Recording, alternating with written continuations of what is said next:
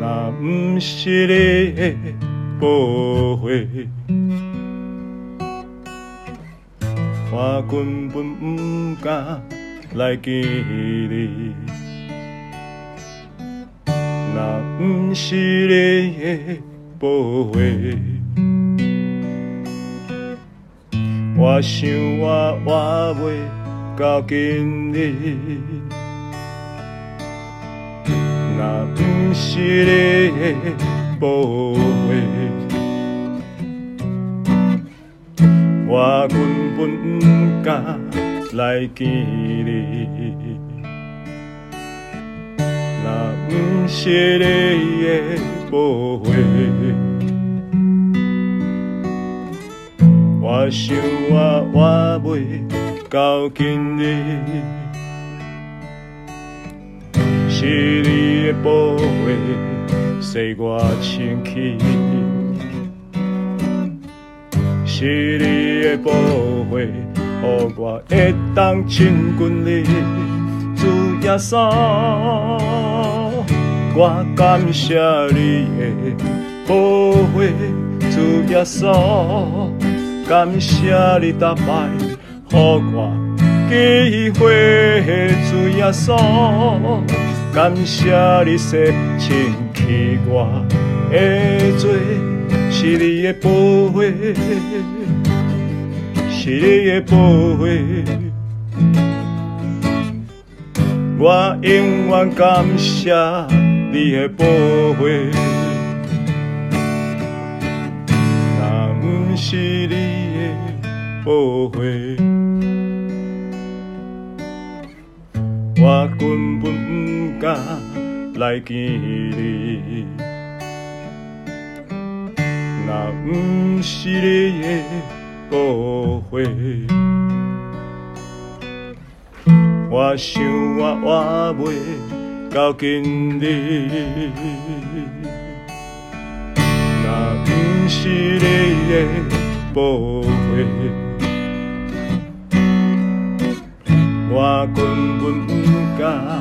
来见你，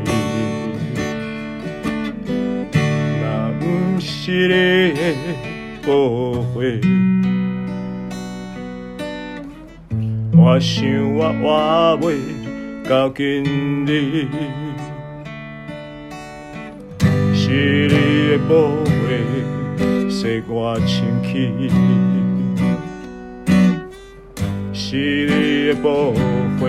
予我会当亲近你，主耶稣，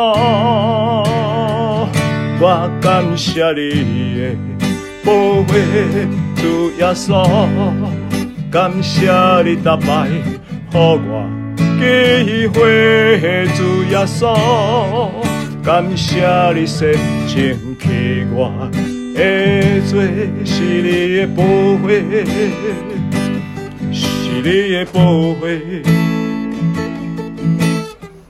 我永远感谢你的保护。主耶稣，我感谢你的保护。主耶稣，感谢你打败，予我机会。主耶稣，感谢你洗净去我。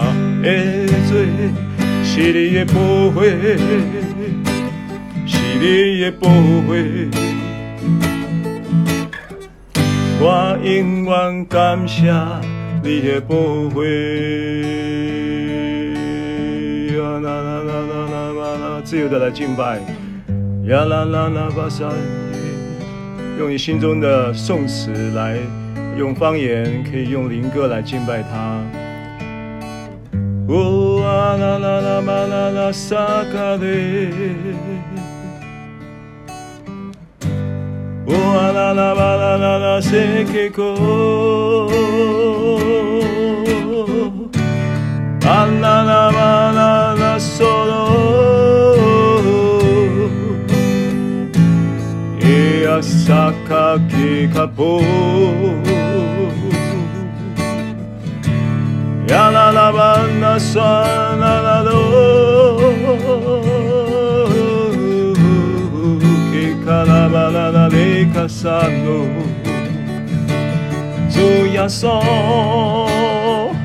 我感谢你的宝血，主耶稣，感谢你打败给我机会，主耶稣，感谢你舍清去我的罪，是你的宝贝。是你的宝贝，我永远感谢你的宝贝。主耶稣，我感谢你的宝贝。主耶稣，感谢你打败给我机会。主耶稣，感谢你舍清去我。的罪，是你的宝血，是你的宝血，我永远感谢你的宝血。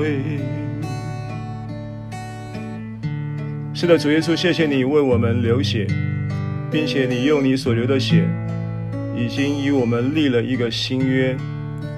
这个血约是一个盟约，是一个永恒的约。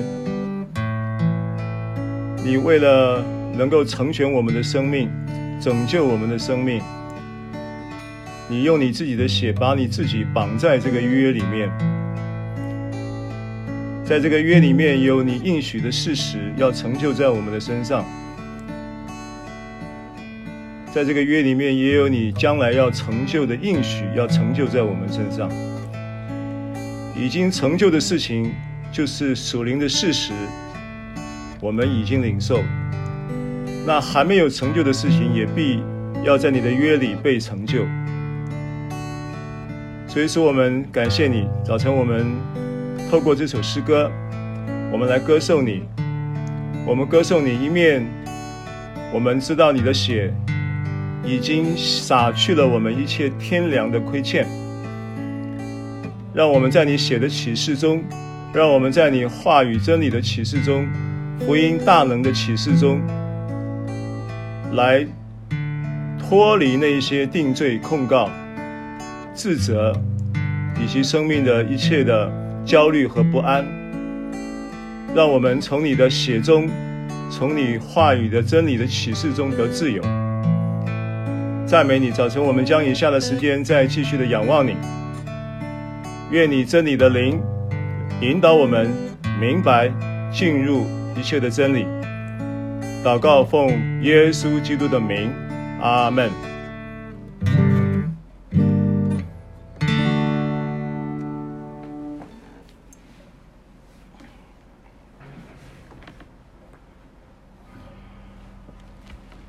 好，大家请拿起圣经来跟我做一个宣告啊，请跟我说，这是我的圣经。圣经说我是什么人，我就是什么人。圣经说：“我拥有什么，我就拥有什么。”圣经说：“我能做到的事，我都能够做到。”今天我将被神的话教导，我的魂正警醒着，我的心正接受着，我的生命正不断的在更新，我再也不一样了。奉耶稣基督的名，阿门。好，大家呃，继续要看我们罗马书的进度啊。我们今天要把罗马书的九章一到四节，我们尽量尝试着把它讲完啊。因为其实真理的点是蛮多、蛮丰富的。我们今天会聚焦在九章的四节啊，所以圣经请打开来，罗马书的第九章。我们来看第四节。那我之前有提过，这一节圣经是保罗针对犹太人、以色列人救恩，在论述上一个起头，他列出了一个关于犹太人神所赐给他们的产业清单。那这个产业清单呢，表面上说来，它都是给犹太人的。但实际上呢，跟我们每一个人都是有关系的。为什么这么说的呢？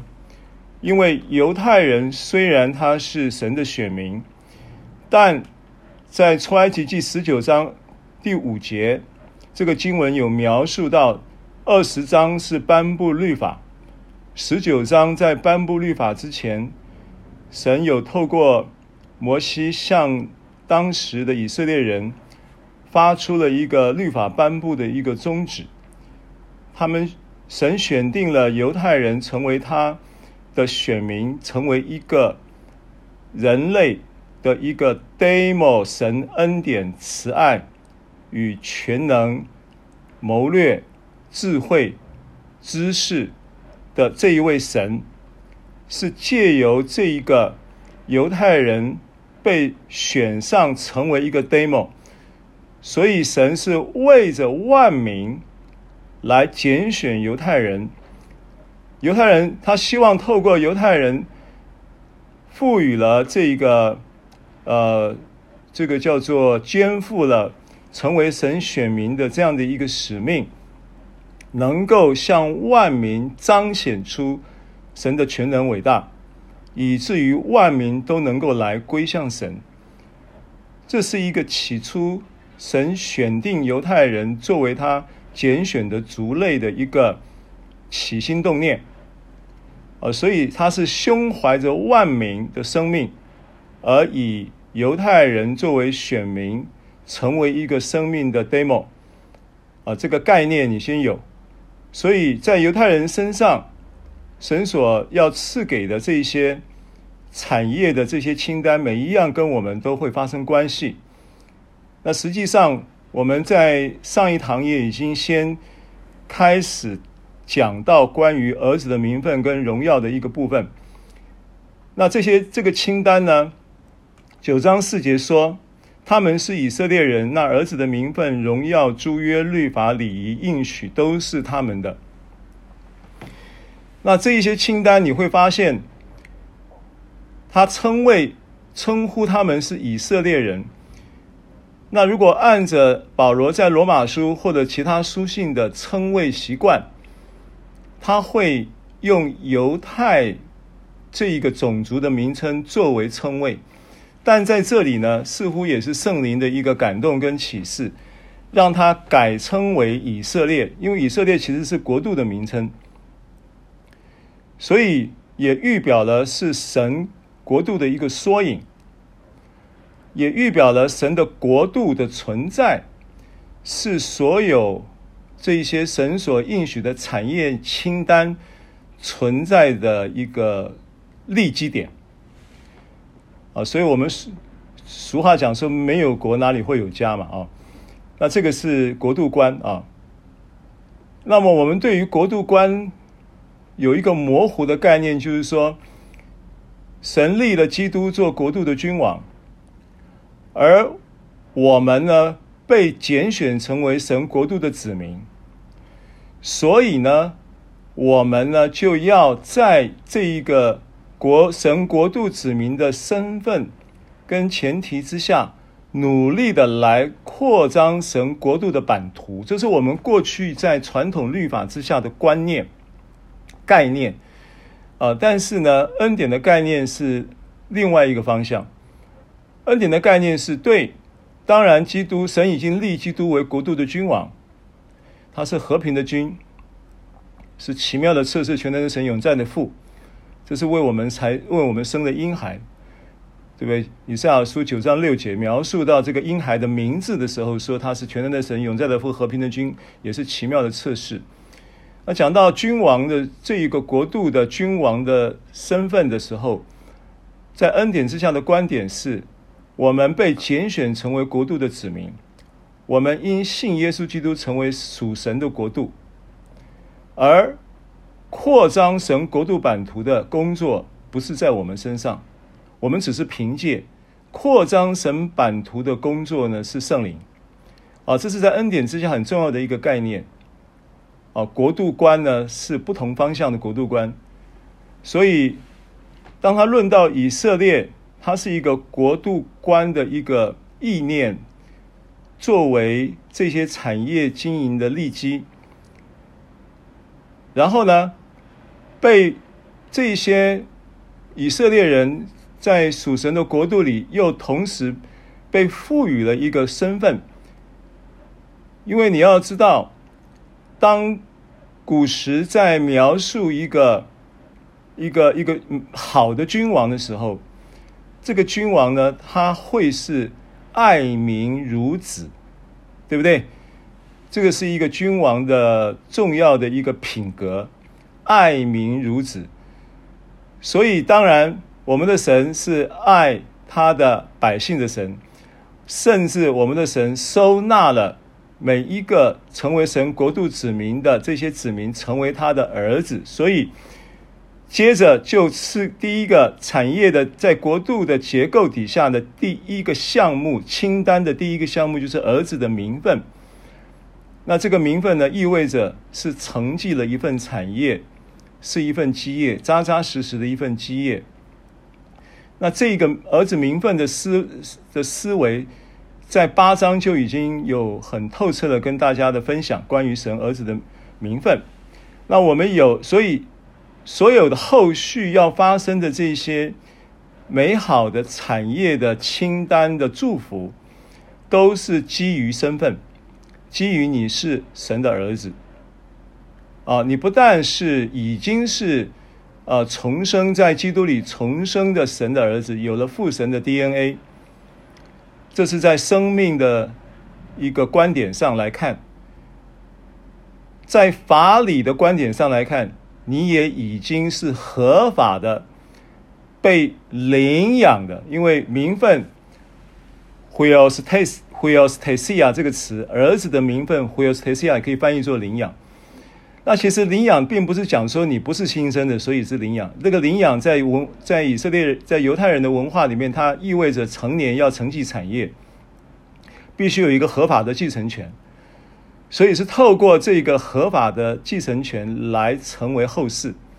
这是一个名分的，呃，在法里面有一个。所谓的合法的身份，然后在生命的这一面，我们完完全全是由神而生，有他生命的 DNA。在法里面，另外一个身份呢，这个名分就来自于你是在基督里被称义的基础啊，所以这一个名分跟称义是有关联性的。啊，那这个是我们。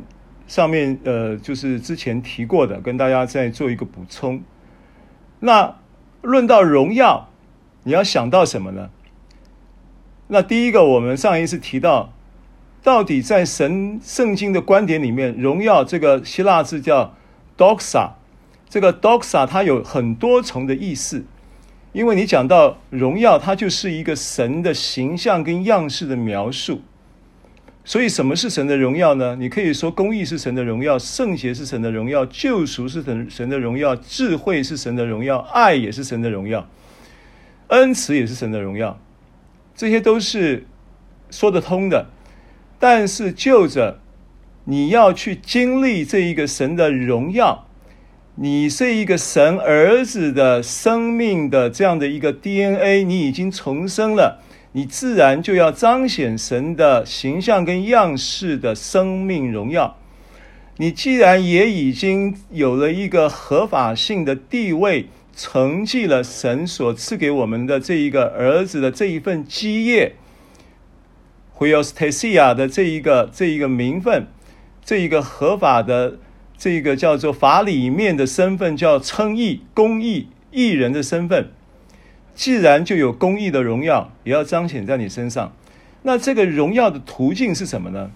所以上一次我跟大家提到罗马书第四章十七节的上半节跟二十节，那其实十七到二十节都是讲到亚伯拉罕。那亚伯拉罕是整个犹太种族里面的指标性人物。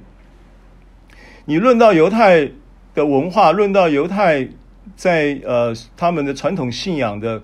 各种的这种细节里面都会指向亚伯拉罕这个代表人物。同样的，你讲到荣耀的时候，你也不能漏掉了亚伯拉罕。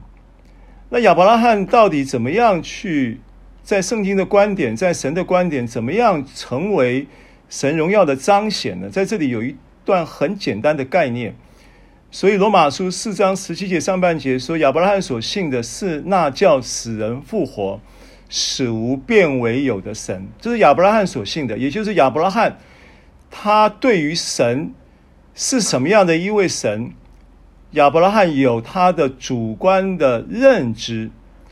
亚伯拉罕这个主观的认知，他对神有一个想法，就是论到我的神呐，我要说他是那叫死人复活的神。亚伯拉罕的想法就是论到我的神呐，我的神就是那一位使无变为有的神。所以说到他的救赎的完全，跟他创造的全能，使无变为有是说到他的创造全能，死人复活是说到他救赎的。终极的一个救赎的大能，就是把人从罪和死的境况中救出来，所以他叫死人复活。死人复活就预表了，就是象征着他克服了、战胜了罪与死亡的权势啊。所以当亚伯拉罕这样子对神有这么样的一个形象认知，对神有这么样一个想法的时候，二十节就说：“仰望神的应许，总没有因不信心里起疑惑，反倒因信得坚固，将荣耀归给神。”所以，其其实你从这两节圣经，你就看出一个线索：当你对神有一个正确的想法，神说，当你认识他，并且知道他，他是那一位使无变为有的神，他是那一位那一位叫死人复活的神。当你有这样的对神有这样的想法，如亚伯拉罕的想法，当然这个想法不是一个说法，这个想法只是亚伯拉罕得到了一个这样的神形象跟样式的启示。论到神是谁的时候，他就说神就是这一位叫死人复活、死无变为有的神。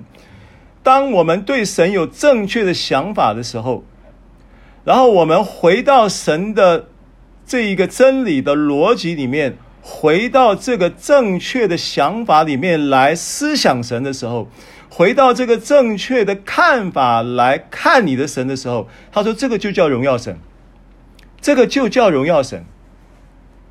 换句话说，荣耀的相对词是什么呢？荣耀的相对词叫做羞辱嘛，是吗？那什么情情况之下，其实？我们过去在律法之下的传统的宗教信仰观念里面的时候，我们把神想成是一个严厉的法官，我们把神想到是一个残忍的杀人杀人魔王，我们把神，我们想到神，我们就发抖，我们就害怕。你这是等于就等同于在羞辱神。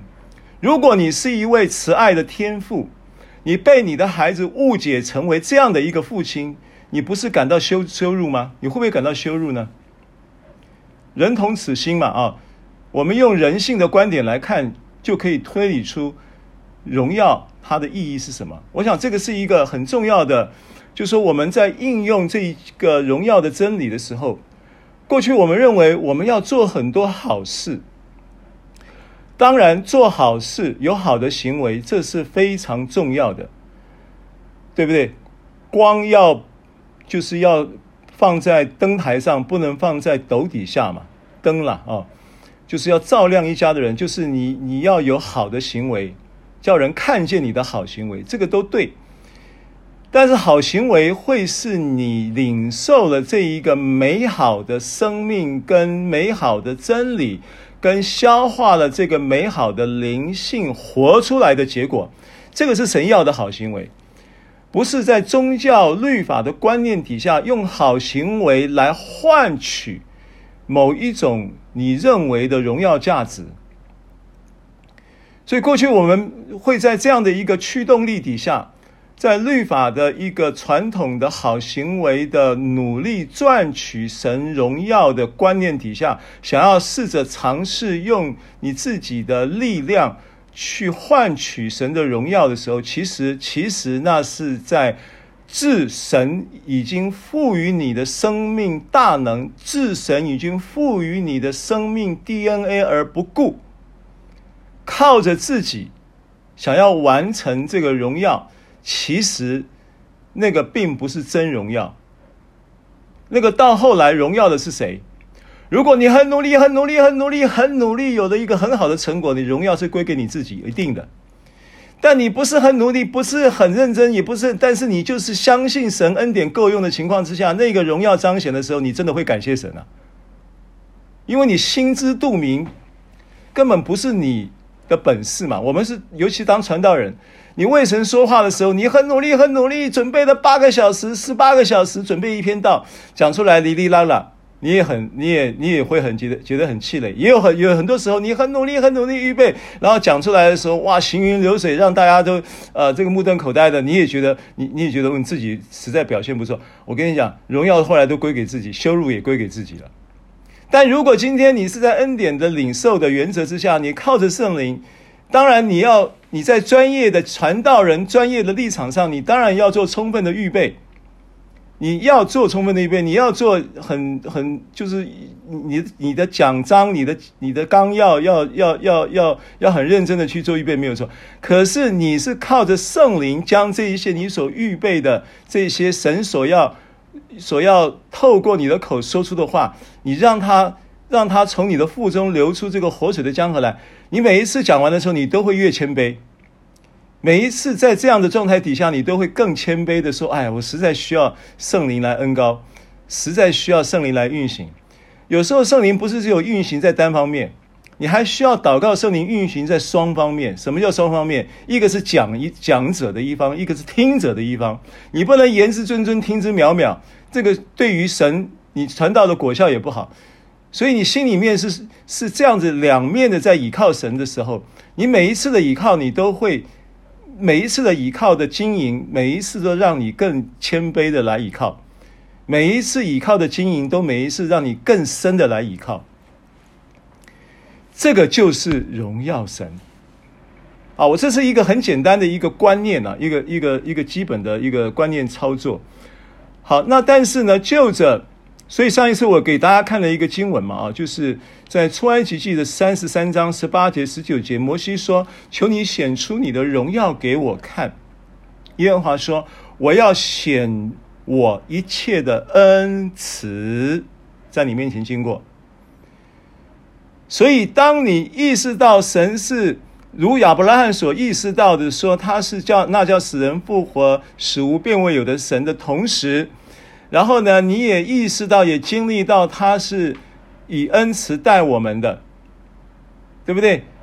他的恩慈是领我们悔改的，他的恩慈吸引我们不断的常常想到他，意识到他的恩典够用的，他的恩慈常常就运行在你生活各方面的琐琐碎碎的事情上面的时候，这一个显明，他说。在神来看，神说：“这就是我的荣耀。你要你要我显出你的荣耀吗？我就要显出我一切的恩慈给你看。”啊，这个是在三十三章十八节、十九节的经文。啊，所以以上就是一个就着荣耀来说呢，呃，我们在呃，就是呃操作上的一个基本的入一个一个入门了，以这个为。入门的基础，你就会经历神各面的荣耀祝福，而且你也会成为神荣耀的发光体。你会变得在恩典之下呢？恩典 （charis） 这个希腊字的原文的意思，其中有一个意思叫做你就会很有魅力，你的生命就会产生的吸引力，你的生命就是道成肉身的道。这个生命是太美的生命，这个生命跟你的呃什么经历、学历、能力、财力、呃，这个呃病历都无关。这个这个是没有任何的条件差异的，没有任何条件差。任何的人，任何的，只要你是相信神，你是神的儿女，你都能够进入这个神所为我们预备这个。这个叫做产业清单的荣耀项目。好，那在这样的前提之下，我们还是得来看一下，那神的荣耀对以色列人来说，具体的来说是什么？这个也很重要。啊，刚才只是一个荣耀的入口，那以色列人他怎么样？就是从保罗的观点，他又怎么样说这一个？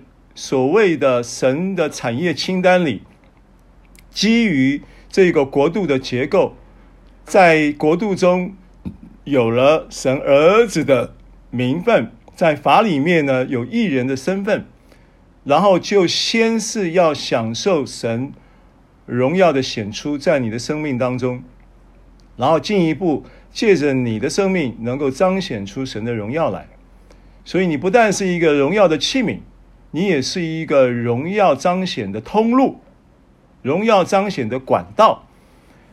这个不是你过去你的生命里面你的生你个人的生来规划里面有的项目吧？哪一个人是过去生来规划的项目里面有说我要彰显神的荣耀？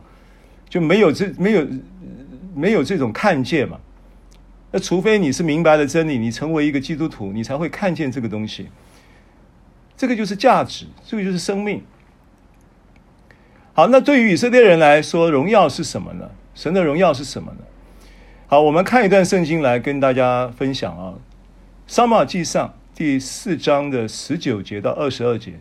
那这段经文呢，我来读啊，《撒母耳记上》。四章十九节到二十二节，经文说到以利以利啊，就是一个那个那个那个老老的先知啊，老以利，以利的儿妇啊，儿子的，就是他的媳妇儿啊，叫做菲尼哈的妻子，怀孕的时候就是产期将至。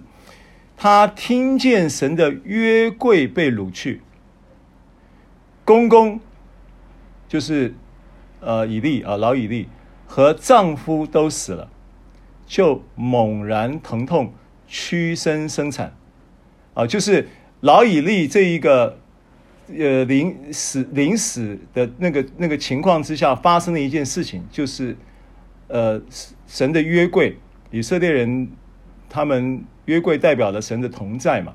约柜被非利士人掳去，然后呢，公公丈夫呢也都忽然间就猝死。那公公当然就是老以利，年纪已经大了。上文去看的话，他是九十八岁死的。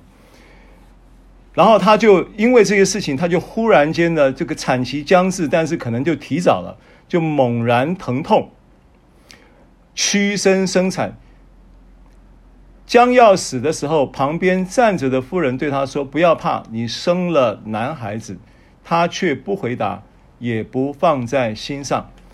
他给孩子起名叫以迦博，就是就是这个算是就是早产的这个猛然疼痛屈身生产的这个孩子叫以迦博。然后取名叫以迦博的意思是什么呢？就是荣耀离开以色列了。荣耀离开以色列了，这是神的约柜被掳去，又因她公公和丈夫都死了。呃，他又说荣耀离开以色列，因为神的约柜被掳去了。好，所以从这段圣经你可以就是可以理解一个。说实在的，这个儿妇呢，他也非儿子，然后也不是老以利的什么，譬如说这个这个这个这个什么公务执执事执行的什么重要的职分者，或者参与者，或者是秘书啊等等，也不是。但是他身为一个以色列人，生在一个侍奉的家庭，侍奉者的家庭。当然，老以利到后来是。就是准备要，神已经预备了撒摩尔要来承继他的先知职分嘛，啊，所以老以利是他的时代是寿终正寝了，可以这么说了。但是那个时间点发生了一件事情，就是神的约柜被掳去。所以对于一个怀孕生。产期将至，然后猛然疼痛，屈身生产，生产了之后的生了一个男孩子的情况之下，他没有感觉，他也一点都表情木然的回答，也不回答这个产婆，啊、然后就就根本就不理他。圣经上讲说，他却不回答，也不放在心上，为什么呢？他就念着念着，嘴里就念着，荣耀离开以色列了，荣耀离开以色列了。因为神的约柜被掳去了，所以你可以去理解说，神的约柜这件事情，他跟以色列人同在的这件事情，是以色列人非常非常非常非常非常看重的一件事情，而且不是只有神职人员看重，不是只有国家领袖、祭司，或者是先知，或者是君王看重，不是只有内阁看重，是全民百姓都看重。我跟你说，如果你仔细去读旧约历史啊，非利士人最怕这个事情，就是。以色列的敌人都非常看重约柜，连他的敌人都觉得以色列人之所以这么厉害，都是因为神的约柜的缘故。所以连神、连以色列的仇敌都很看重约柜。所以对以色列人来说，讲到荣耀，他其实脑袋里面就会闪过一个东西，叫约柜。讲到神的荣耀。那也没有别人有这个约柜，也只有以色列人有，所以对他们来说，约柜就是代表神的荣耀。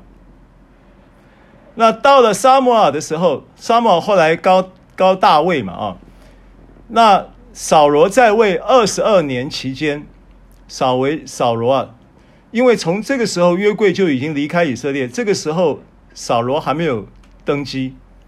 扫罗是在《撒母耳记上》第十章的时候才受膏，这边是四章。那个时候，撒母耳还是个童子，啊，被这个他的母亲送到老以利那里去先知学校去去上幼稚园来的，先知幼稚园呐、啊，先知主日学儿童班，啊，这个是当时。然后呢，所以这个。呃，撒摩尔就到了扫罗时代，高了高了这个扫罗，然后又接着又高了大卫。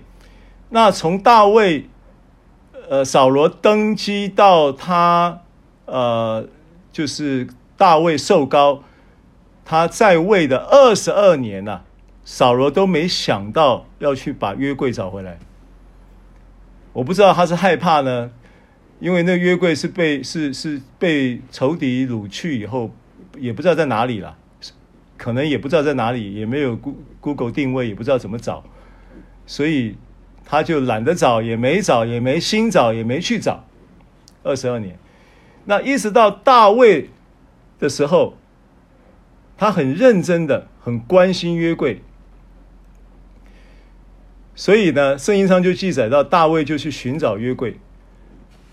啊，然后他也关心约柜，后来他找到了约柜，记载在呃历代记志上十六章，说到神的，他就把约柜把约柜请到他所搭的帐幕里，因为那时候还没有，那时候已经没有，已已经没有这个摩西的帐目，然后也也还没有建圣殿，圣殿是所罗门建的，中间有个青黄不接的时代，大卫的帐幕事工就从这里开始。大卫倒塌的账目，要重修大卫倒塌账目。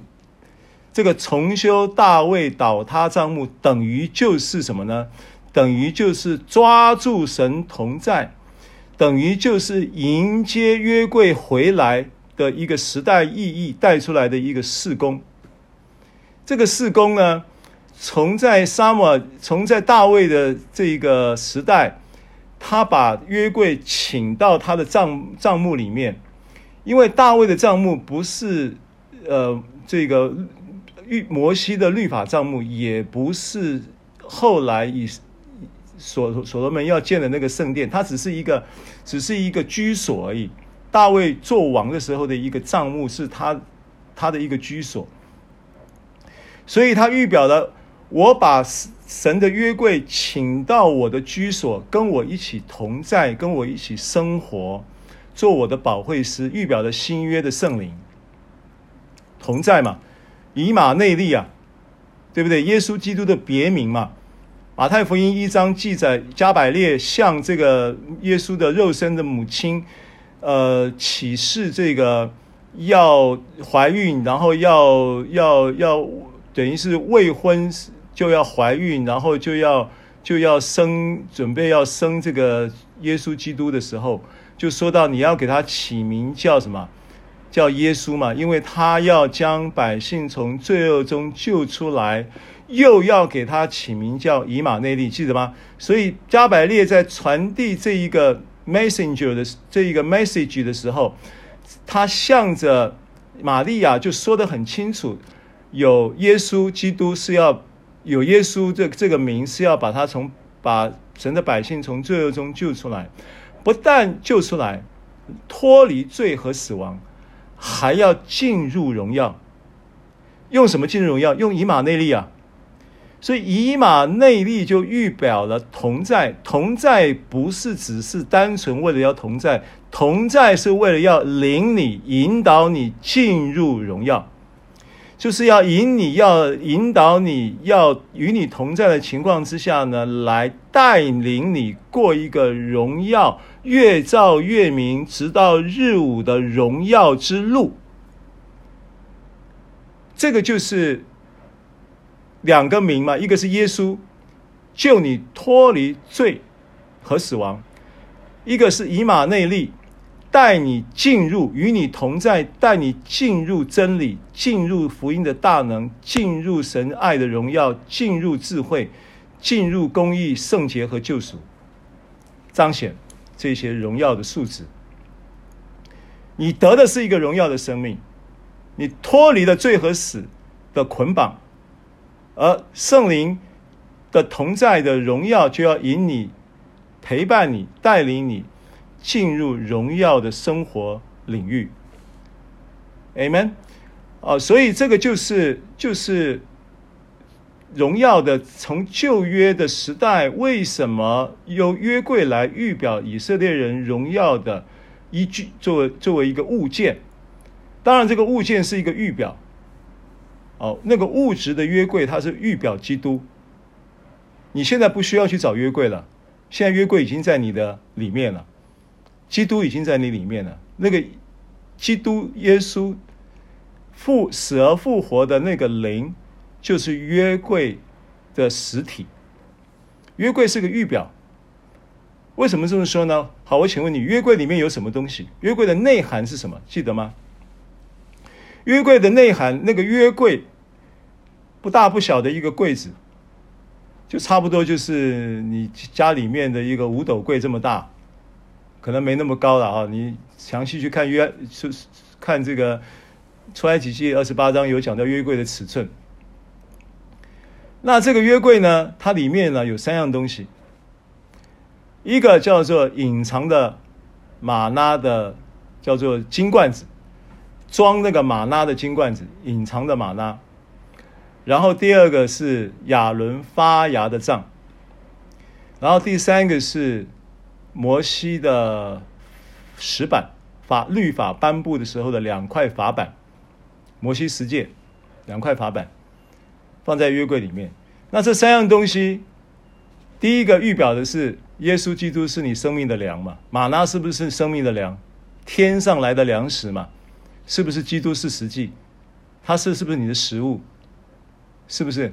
好，第二个叫做什么？叫做亚伦发芽的杖，预表什么？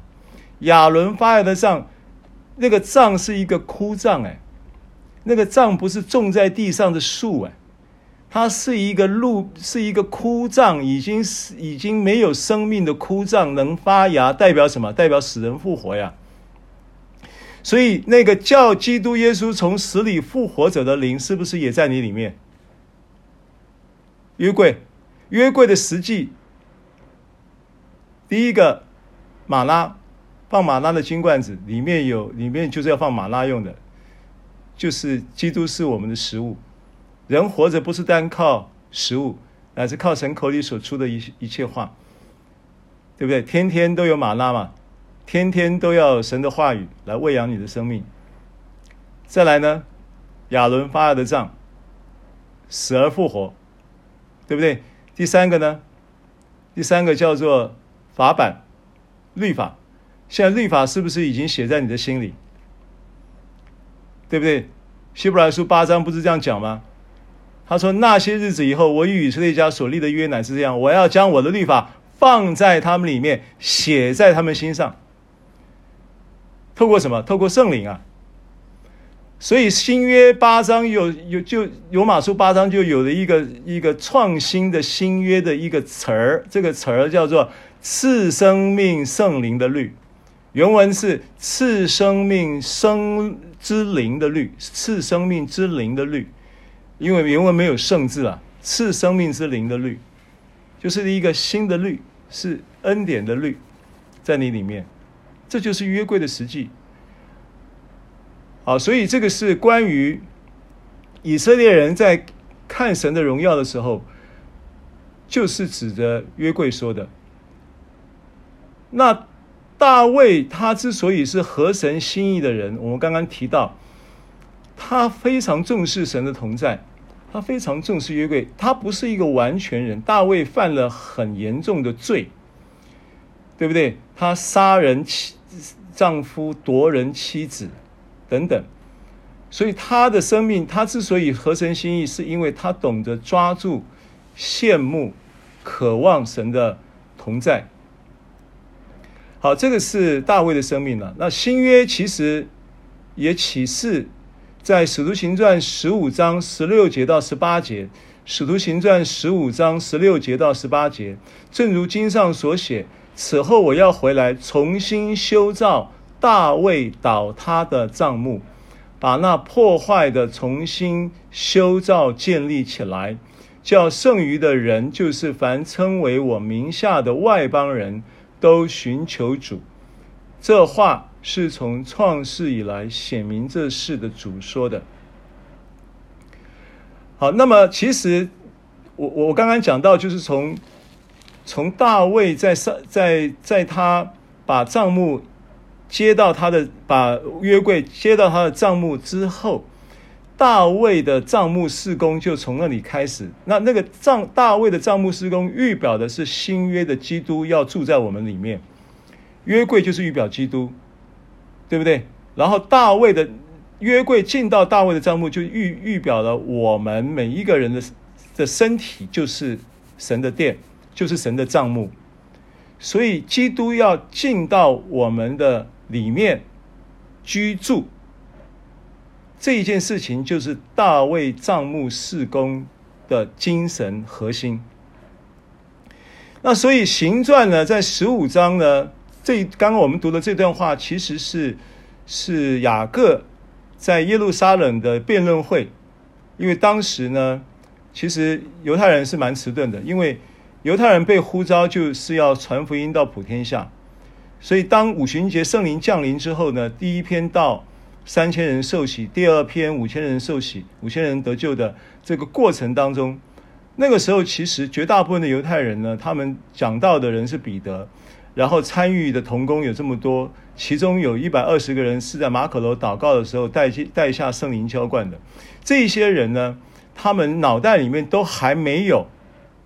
福音要传到外邦的这个意念，他们还是认为这是我们犹太人的事情。弥赛亚是基督，也是犹太人。耶稣基督啊，也是犹太人。他说：“都这是我们犹太人家里的事情。”直到保罗被呼召，保罗被呼召开始向外邦人传福音，但是外邦人福音的钥匙其实也是在彼得的身上，然后在。行传十章的哥尼流他们家，就开启了外邦福音的这一把这把锁，所以圣灵就在哥尼流他们家就运行。保罗讲道讲一半，圣灵就打住了，等不及保罗的那个讲道的速度啊，也许讲道的速度太慢了，所以呢，圣灵就等不及，就直接浇灌在哥尼流他们一家的身上。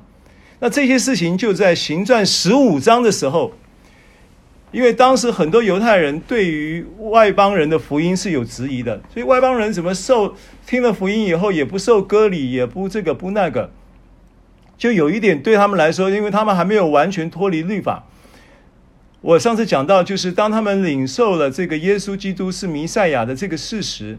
他只是把他原来犹太的犹太教的这一些的律法的礼仪当中补全的一项缺口，叫做弥赛亚。我们在等候的弥赛亚，就是现被钉在十字架的耶稣基督。他就把这件事情把它归正了，啊，把它叫做校正回归了。校正回归说，基督耶稣就是弥赛亚，就是这一个项目。但是这一个项目不是信仰的核心，在在当时的犹太人来说，这个项目只是整体的一个他过去犹太信仰的一个一个部分，一个部分规定位了，如此而已。所以他们会摇摆，他们的信仰会不坚定。那的确坚很坚固的营垒嘛，包含到了使使徒行传第十章的时候。保圣灵为了要差派使这个彼得，让他愿意去到哥尼流家去传福音，他不愿意去的。然后圣灵做什么事情？圣灵给他看见异象，然后一看见一块大布，上面有各样的走兽，然后要他宰了吃，一连三次要他宰了吃。意思就是说，这一些都是你看为不洁净的食物，过去你不吃的。那他就预表了什么？预表了不洁净的外邦人。但是我现在我已经把天国的钥匙给你，把天国钥匙有两把，一把叫做叫做犹太人的福音钥匙，一把叫做外邦人的福音钥匙，都在彼得的手上。然后叫彼得去开启这个外邦的福音大门，彼得就不愿意去啊。然后给他看异象，看了半天，说服了半天，不心不甘情不愿的去，去讲到又拖拖拉拉，要重点不讲，然后圣灵等不及，啪，浇灌下去，意思就是说可以了，你可以，你你到此一游。就是说这种情况，让我们理解到这一个这一个所谓的新约时代。他们犹太人的观念里面，纪念这个约柜是神的荣耀，纪念大卫倒塌的帐幕事工要重新建立起来。忽然间呢，在这个历程当中，兜了很大的圈子，走过了很多的路。然后才发现说，哦，原来这个重修大卫倒塌的帐幕的这件事情，要把这个破坏的帐幕重新建造起来的这件事情，这个事工原来就是要把福音传到外邦哦，原来是这样哦，因为这个经文其实在先知书里面都提到过的啊，阿摩斯书，我们看阿摩斯书。阿摩司书的九章九幺幺这个经文很好记啊，九章十一节，那日到那日，我必建立大卫倒塌的帐幕，堵住其中的破口，把那破坏的建立起来，重新修造，像古时一样。啊，所以当使徒行传十五章，雅各长老。啊，他提出这样的一个见地的时候，这个启示是依据阿摩司书九章的启示。阿摩司书九章的这一个启示里面讲到的破口是堵住其中的破口，就是要把福音传到外邦。这是当时在行传十五章的时候雅各所领受的启示。而现在呢，我们现在就着我们的生命而言呢，我们生命的破口也会因着。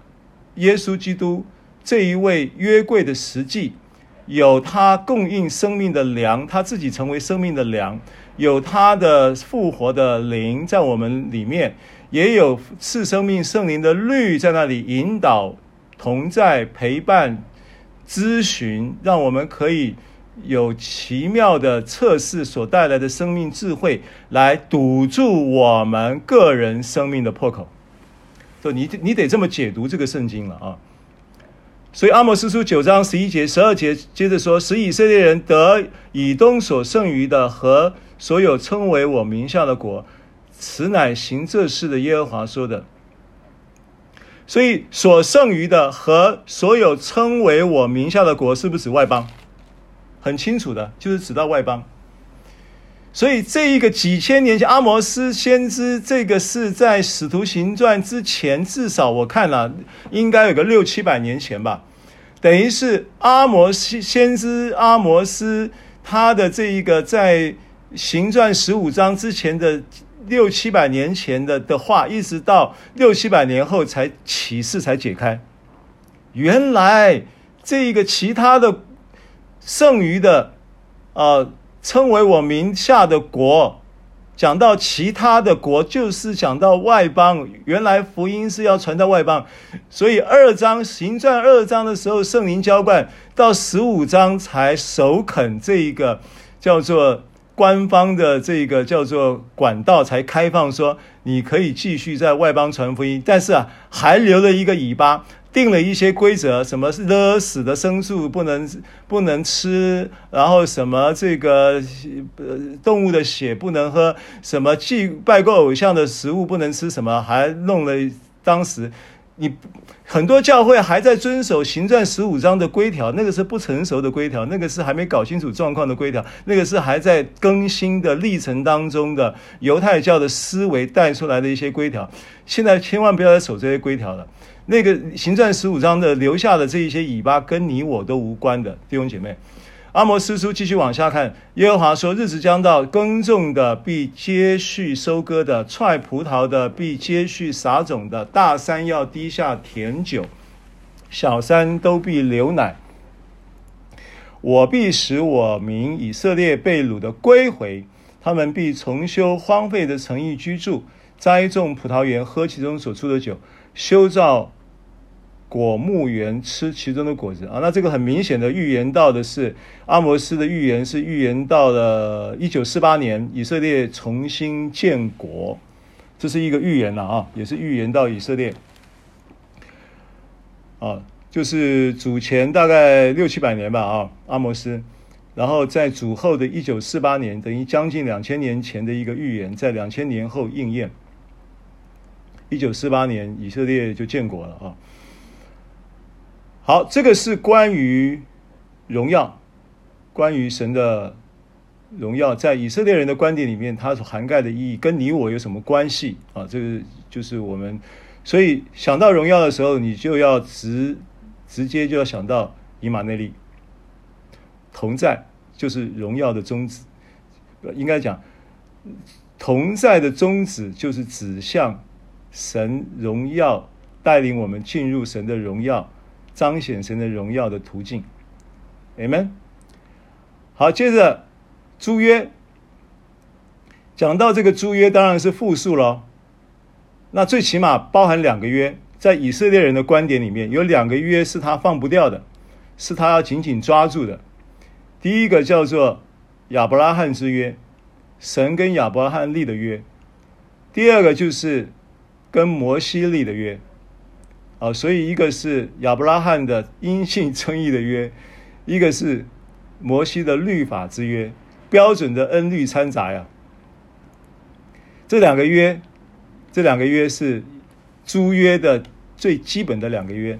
那如果还要再放大一点呢？亚当跟神立的约，这也看可以看作是诸约的其中一个项目。再来就是挪亚，啊，创世纪九章。彩虹之约，挪亚，起码就是在以色列人的观点，他们跟神之间发生约的关系的租约的项目啊，最起码有这个两，因为复数嘛，两个以上就是复数了啊，就是亚伯拉罕的约，摩西的约，啊，然后亚当跟挪亚。最起码大概这四个，那我们不一一讨论了哈。但是呢，我觉得亚伯拉罕的约是最关键的约，啊，亚伯拉罕的约是最基础的约。那每一个约的，你会发现，不论是亚当之约，或者是亚伯拉罕之约，或者是摩西的律法之约，甚至是挪亚的彩虹之约，它都是指向。基督的新约，就说这一些约的落实，这些诸约的落实，都终结在耶稣基督跟我们所立的新约，成为这些约的终极完成跟落实之约的实体。啊，这个是，比方讲啊，摩西啊，我们看行传三章二十二节。经文说：“摩西曾说，主神要从你们弟兄中给你们兴起一位先知像我，凡他向你们所说的，你们都要听从。那这个经文，摩西的，就说彼得引用摩西的话，是引自什么经文呢？是引自《生命记》十八章十五节。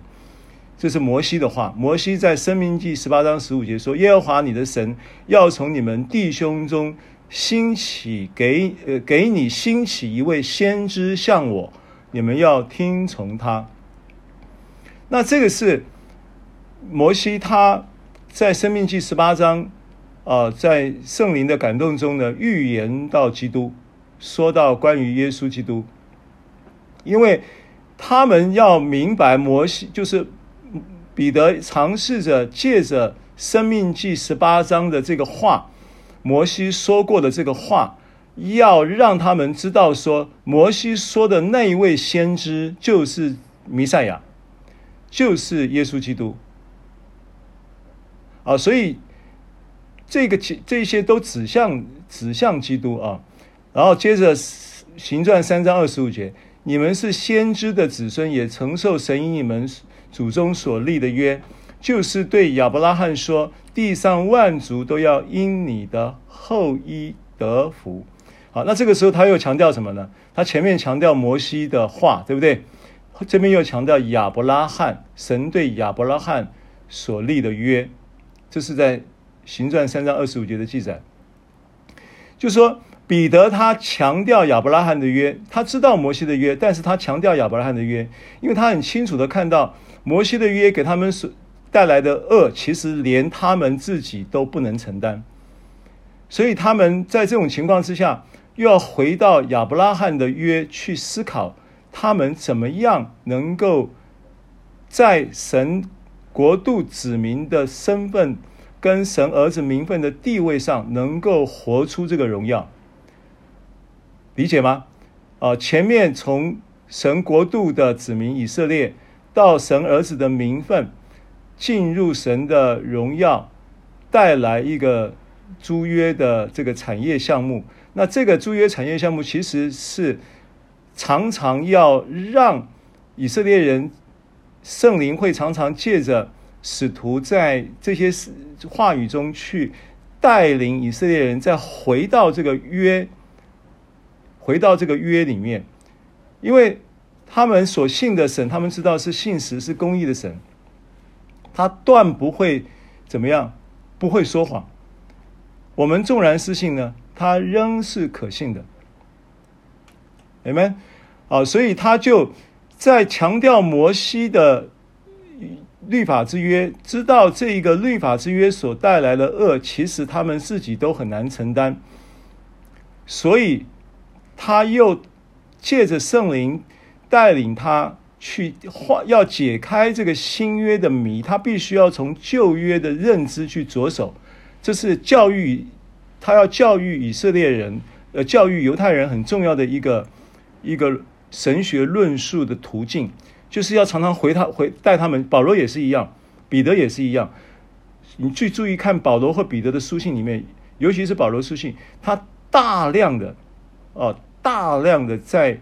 引述旧约的经文，让所有的这些犹太人在领受保罗的信息的时候，都能够有一个有一个叫做呃，对于旧约很多经文的熟悉度，然后带来豁然开朗的启示。就是说，很多话呀，犹太人一听就知道他在讲什么，一听就知道讲什么，所以他讲到。亚伯拉罕的约的时候，二十五节说：“你们是先知的子孙，也承受神与你们祖宗所立的约，就是对亚伯拉罕说，地上万族都要因你的后裔得福。”好，那这个经文其实我们很，我们常常跟大家分享这个关于这个亚伯拉罕的约的时候，这个经文其实是它这个是在，呃，就是创世纪十二章嘛。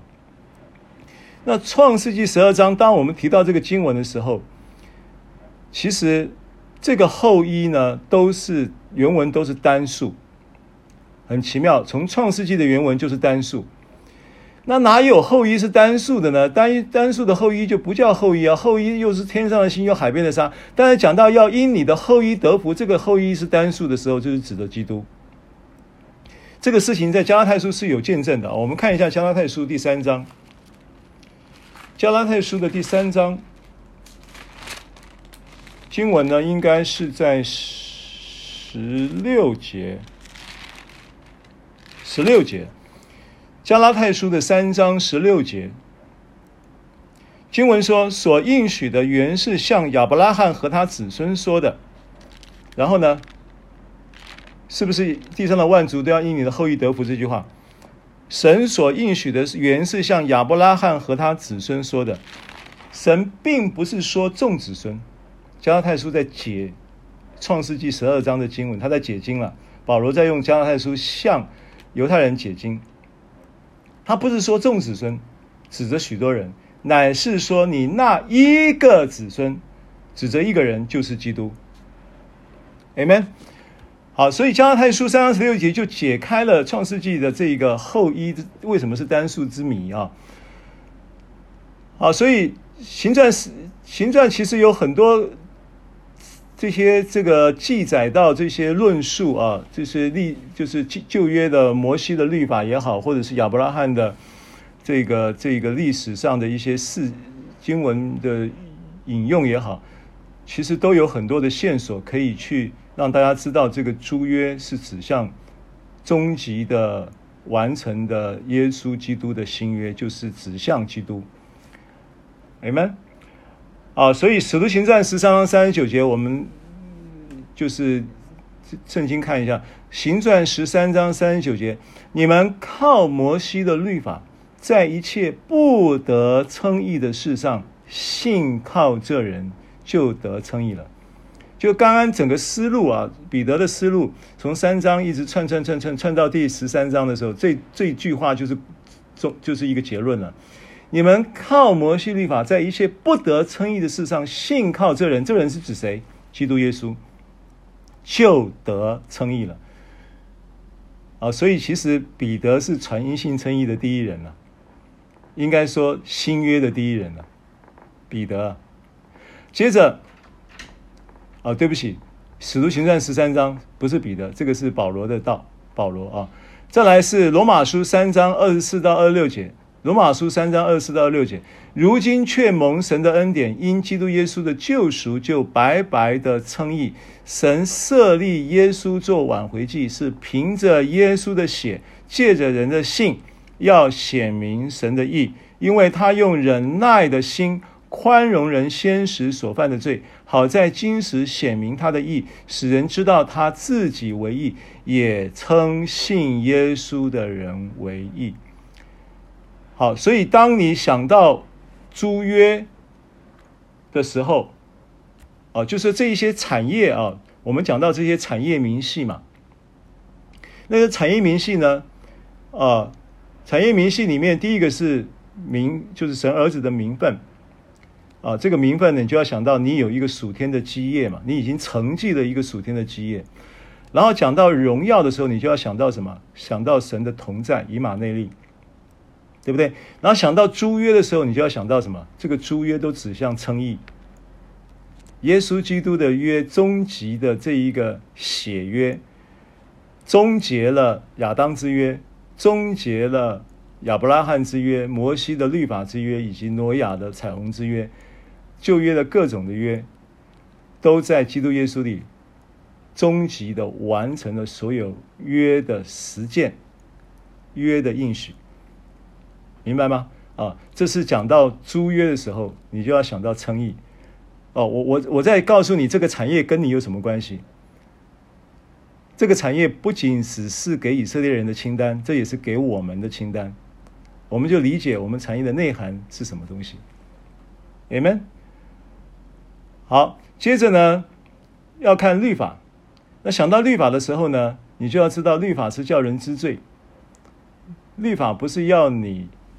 靠他称义，律法是要你知罪，啊，这个是我们都熟悉的经文。因为凡有血气的，没有一个因循律法能够在神面前称义，因为律法本是叫人知罪。啊，所以神给犹太人律法，律法它其实从经文里面呢，我们看一段经文啊，诗篇，诗篇一百四十七篇十九节到二十节，诗篇一百四十七篇十九节到二十节，他将他的道路指示雅各，将他的律例典章指示以色列，别国他都没有这样带过。至于他的典章，他们向来没有知道。你们要赞美耶和华。这很明显的在告诉什么？在告诉人说，律法是以色列人的专属的东西。他只有将这个律例典章指示以色列，指示雅各，别国他都没有这样带过。没有，完全就是为冲着以色列人的。所以，请问你我，我们哪一个人是犹太人？你干嘛纠结律法呢？本来这个律法就根本就不是给你的，跟你一点啥关系也没有的。哦，所以别再搞那些那些呃圣别饮食条例的那些东西了啊、哦！凡物感谢的领受都是好的啊、也别再磨再再纠结在行传十五章雅各的那个辩论会的决议。雅各辩论会的决议案里面讲到的什么生勒死的牲畜啊，死尸不能摸啦，什么这个呃动物的血不能吃啦，什么猪血糕不能吃，那这些都是不是新约的条例？新约凡物感谢的领受都是好的。阿门。好，所以第一个关于律法这个概念呢，是叫人知罪。第二个很重要的是，律法本身，尤其指着摩西的律法，狭义的律法来说，它根本就不跟我们无关的，都是冲着以色列人来的。申命记三十三三十三章第四节，摩西将律法传给我们，作为雅各会众的产业。好，所以主耶稣。在马太福音五章十七节说：“莫想我来要废掉律法和先知，我来不是废掉，乃是要成全。所以律法本是良善，律法本是公义，律法本是圣洁。而你不能靠你的血气，你自己的意，然后靠着你自己的血气要来成全律法，这是不可能的。没有一个人在神面前能够因行律法而称义的。”所以，它指向一个你做不到的这样的一个事实，叫人知罪做不到，就可以来靠着耶稣来成全。所以，耶稣来，他就宣告说：“我不是要废掉律法，我是要成全律法。”所以，你必须要透过耶稣基督来成全律法的要求。那经文最后一个经文很简单，关于律法的终结，我们如何能够？在基督耶稣里成全律法，经文很简单，就在八章罗马书八章三节，就一节圣经就要解决这个问题。罗马书八章三节说：“律法既因肉体软弱有所不能行的，神就差遣自己的儿子成为最深的形状，做了赎罪祭，在肉体中定了罪案。”好，这是罗马书八章三节，就一节圣经就解决了这个问题。为什么？因为实际上律法。在犹太人来说呢，律法本身呢，就是指着摩西律法，这个是就是犹太人来说的。但是外邦人有没有律法呢？外邦人有律法。外邦人律法是什么呢？外邦人律法就是当他在在雅各亚当在这个伊甸园的时候，当他选择了接受了魔鬼的建议。说，你可以吃这个分别善恶树的果子。当这个分别善恶树的果子这个系统所代表的律，注意，分别善恶树的果子也是一个律法的概念。生命树预表了基督的恩典，分别善恶树树的果子预表了律法的系统。而这个律法系统呢，它有两方面的系统。的这个管道，一个系统管道呢，是属犹太人律法的摩西十诫的那个延伸出六百一十三个规条的律法系统，另外一个是非犹太人的律法系统。那非犹太人的律法系统是什么呢？就是善恶是非之心。所以，当人在没有摩西律法的情况之下，他会用他的善恶是非之心，就是所谓的良道德良知，成为律法的界定。那这个是这个是哪里来的？这个是从善恶知识树的果子来的。这个是还没有律法以前就已经有的一个系统。那这个善恶知识树的这个系统，就着亚当那个当事人来讲，他这种境况呢？他有一种可以去想象的情境是什么？我简单的讲，就是你去想，原来他活在没有吃分别善恶树的果子之前，他的生活是非常幸福的，对不对？伊甸园，伊甸的意思就是快乐、幸福的意思，所以他是非常非常非常非常幸福、快乐、满足、健康、平安，并且跟神有非常非常非常非常。密切的关系，对不对？好，那你去想象一下，当罪的病毒入侵这个人的时候，发高烧。我比方讲，你发高烧，你一高烧烧烧到四十一度、四十二度，你这个人都已经恍神了，你根本不知道今夕是何夕，你根本不知道你是谁，你根本就已经看这个眼前的景象都已经都是扭曲的，你根本就已经没有办法去。这个知道现在是几世纪，然后呢，阿富汗发生了什么事情？然后呢，呃，这个指挥中心发布发布了什么消息啊，然后呢，这个呃，这个今天孩子这个礼拜开学之后发生了什么事情？你其实你在高烧四十二度的时候，你是清醒的吗？你是不清醒的，而且你在那个不清醒的情况之下，我用这个来描述病毒入侵，就是罪的病毒入侵啊。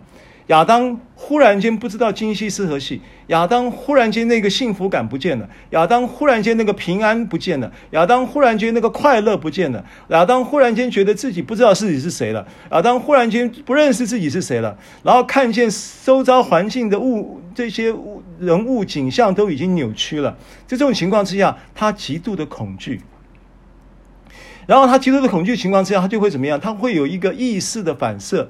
跟自我力量的一个反射，就是说，因为病毒已经入侵了，那个病毒的入侵就是三个姿势，就是分分别，就是要以自我为中心，就是要我靠我自己的努力。所以亚当他极在当下情急之下呢，就一定会用他自己的血气的力量，尝试着要努力的回想，尝试要努力的感受，尝试要努力的捕捉，尝试要努力的去招聚没有入侵之前的幸福感。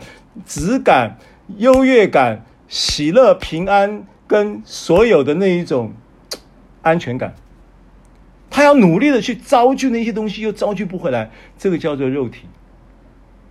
所以人在罪入侵之后，就有这个倾向，什么事情就要自己来，自己来努力，来来靠着肉体。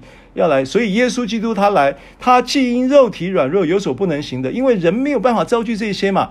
你再怎么努力，努力到后来你还是一片空白嘛。你只好躲到树丛里去嘛，就像亚当一样，躲到树丛里躲避神嘛。神说：“神啊，人啊，你在哪里？”没有，他不敢回答呀，对不对？所以律法既因肉体软弱有所不能行的，怎么解决这个问题？怎么解决人在？非犹太律法之外的这种善恶之事、良知道德的律法的追杀，跟良心的追杀跟挤压的情况之下，要能够恢复那个生命的安全感、生命的质感、幸福感、喜乐、平安，要怎么恢复呢？他说：“神就差他自己的儿子成为最深的形状，就是他也成为肉体，跟我们一样有软弱。”只是他没有犯罪，然后他就又没有犯罪，又是无瑕疵的祭物的情况之下，做了赎罪祭，然后在他的肉体，在他的身体中被定死的情况下，也就定了肉体中的罪案，让肉体中的罪被关起来。定了罪案的意思，在肉体中定了罪案，就是在肉体中把罪定了罪，把在肉体中把罪关起来，在肉体中把罪判了刑，在在肉体中把罪跟我们隔离。意思就是这样子，所以东离西有多远，神叫我们的过犯离我们也有多远。东跟西其实一个东一个西，只有一尺，两只手的距离，可是他们永远不会交汇，因为一个是往东，一个是往西，永远不会交汇。这就是律法，这就是呃，神在基督里面要成全律法的意义。好，我们还有十分钟时间，我们我们我看我考虑一下。啊，我把它讲完好了。今天可能不一定有时间留给你分享啊，我我觉得应该把它讲完比较一气呵成啊，希望能讲得完啊。接着就是讲到这个，呃，律法讲完就是礼仪，礼仪啊。他说这个礼仪，那这个礼仪预表什么呢？这个礼仪当然你会想到，你去读摩西律法书的时候，你会发现。它律法会有分两个方面，两个大板块，一个板块是生活道德，一个板块叫祭祀礼仪。这两方面它都有条例，有条例。而生活道德这一方面呢，我们不讲；礼仪这一方面呢，它就着重在什么呢？它的内涵就着重在敬拜。啊，所以礼仪这一个产业项目呢，其实就是指着敬拜说的，礼仪就是指着敬拜，啊，那在旧约的时候呢，当然以色列人有他们自己独特的礼仪，啊，他们只有他们可以，他们可以有大祭司，只有他们必须是十二支派的立位支派，亚伦一家承继了大祭司的职分，他们才能够进到至圣所，所以这是一个他们的荣耀的一个产业项目，也是有犹太人有，啊。所以这个旧约有很多的，那新约里面提到最多的祭祀礼仪的，就是希伯来书。哦，希伯来书九章，我们几处经文看一下。九章一节，原来前约有礼拜的条例和属世界的圣幕。犹太人认为说，圣幕就是指指着这个会幕，会幕里面的这一些圣所、至圣所的圣幕，就是天上把天上属天的蓝图带到地上来。所以等于说，你进到圣墓，就等于进到地上的天堂，概念是这样子。啊，二章呃九章继续往下看，二到二到四节，因为有预备的帐幕，头一层叫圣所，里面有灯台、灯桌子和陈设饼；第二幔子后又有一层帐幕，叫至圣所，有金香炉，有包金的约柜，柜里有盛马拉的金罐，亚伦发过芽的杖，并两块约板，这是刚刚都讲过了，希伯来书也提到。就是约柜里面有什么东西？那这个约柜里面，它是在至圣所。至圣所呢，就是预表的人的灵了。就是你现在你这个人就是神的会幕哦，你这个人就是神的殿呢。神的话有没有这样说？有啊。他说：“我岂不知我们是神的殿，神的灵住在你们里头吗？”啊，所以至圣所就是指着你的灵，圣所就是指着你的魂，对不对？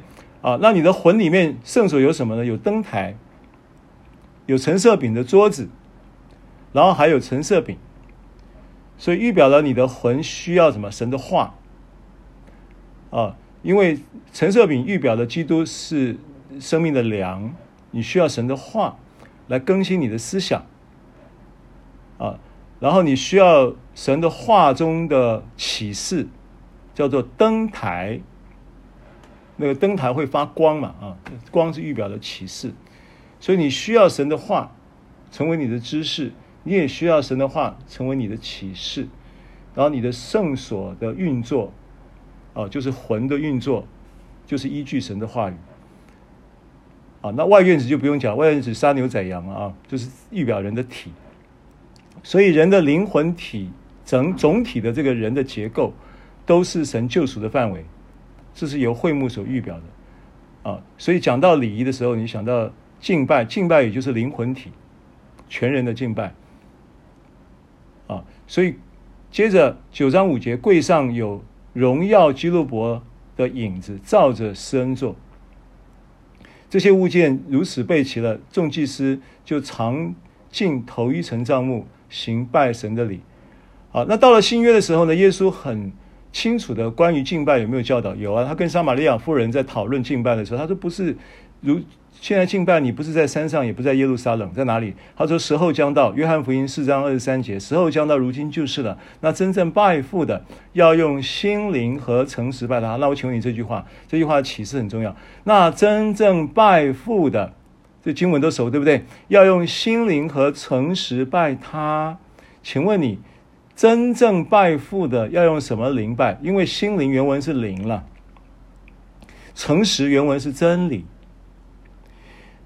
你要跟你要跟神透过礼仪有一个敬拜的一个进行，这个敬拜的进行，其实它的意义就是一个关系的恢复以及建立，跟神之间的关系的恢复以及建立。这边讲到真正要跟神恢复关系、建立关系的敬拜，是叫做那真正拜父的。要用，注意听哦，要用儿子的灵来敬拜，因为你是拜父嘛，你是拜父，你就要意识到你是儿子，明白吗？你不要再当作是你是奴仆。很多时候你讲到敬拜的时候，你把自己想成是奴仆，那你拜错了。因为真正拜父的，就用儿子的灵拜，理所当然嘛，父。拜父用儿子的灵，父子父子，子与父父与子，这个逻辑通不通？所以你要预示到神是父，敬拜最基础的关系是建立在你意识到神是你的父，你也意识到你是神的孩子，他爱你，这就是敬拜的入门入口，不是礼仪的概念。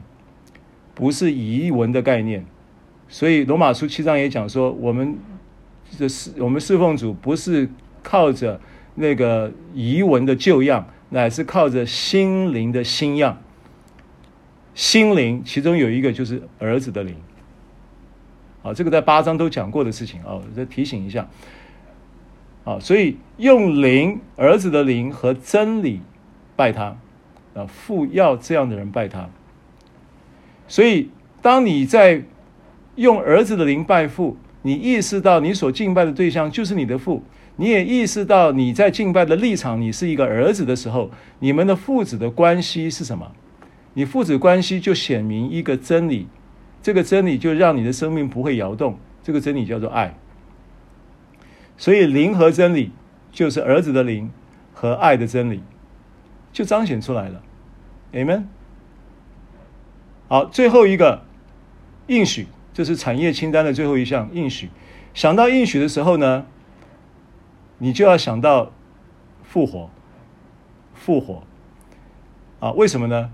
创世纪十二章二节：我必叫你成为大国，我必赐福给你，叫你的名为大，你也要叫别人得福。这是亚伯拉罕的福的应许，给以色列人的，给亚伯拉罕，同时也是给以色列人，给他的后裔，给他的子子孙孙。后裔不单指的是后裔，也指的那一个后裔，就是指的基督。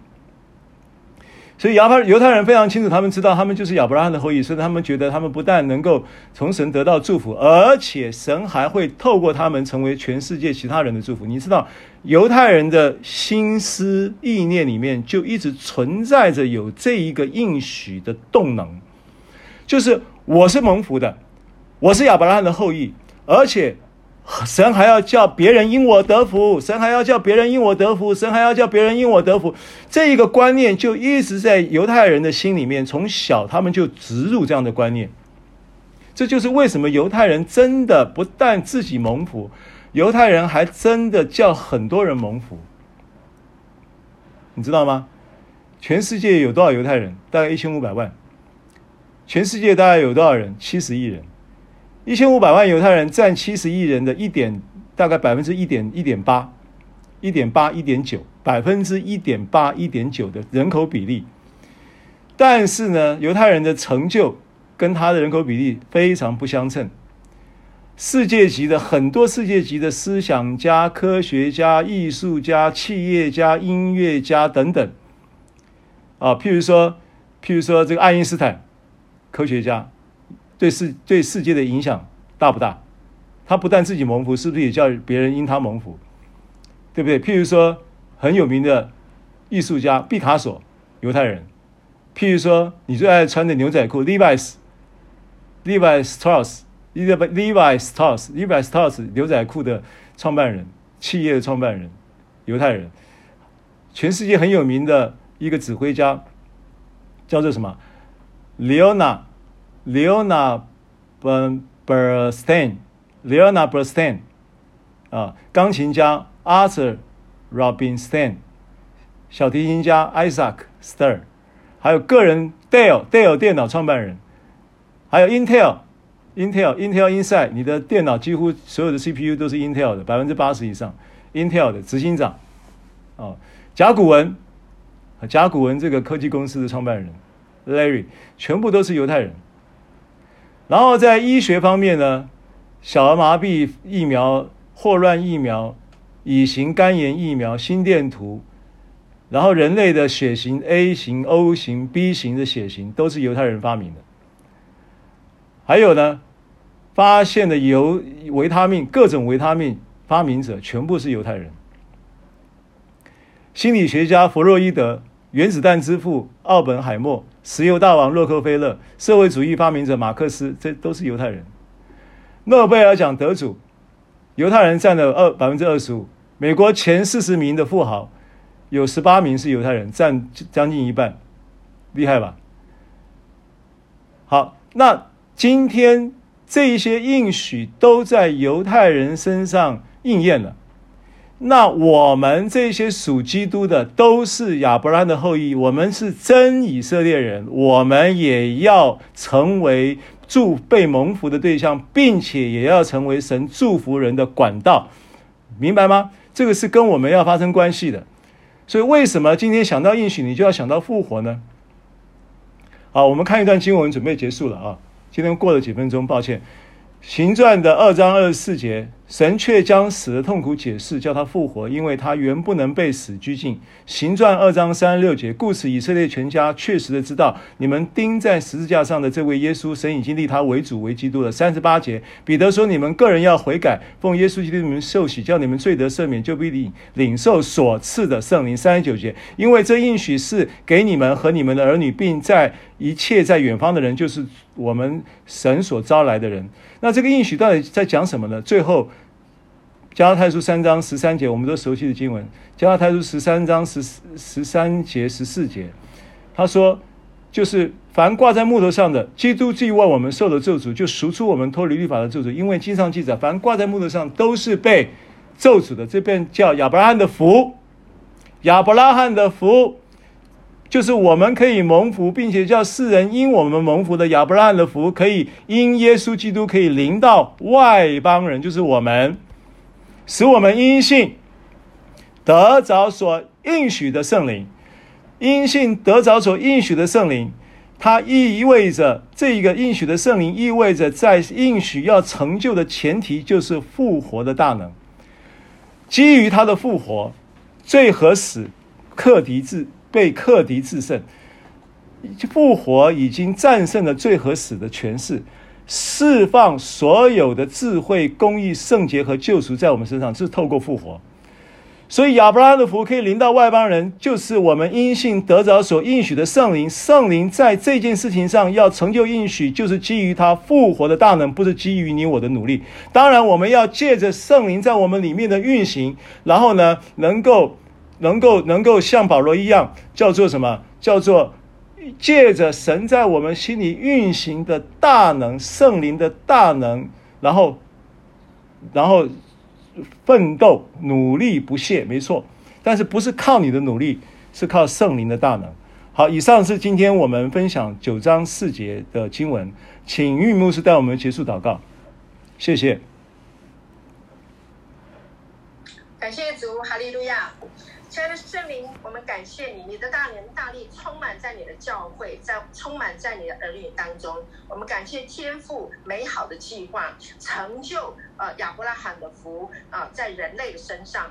主，我们都要成为祝福的凭借，祝福的管道，让人因我们得福。主，让我们每一天一点一滴的吸收你的话语，呃，明白你的真理，使我们得自由，也使人得自由。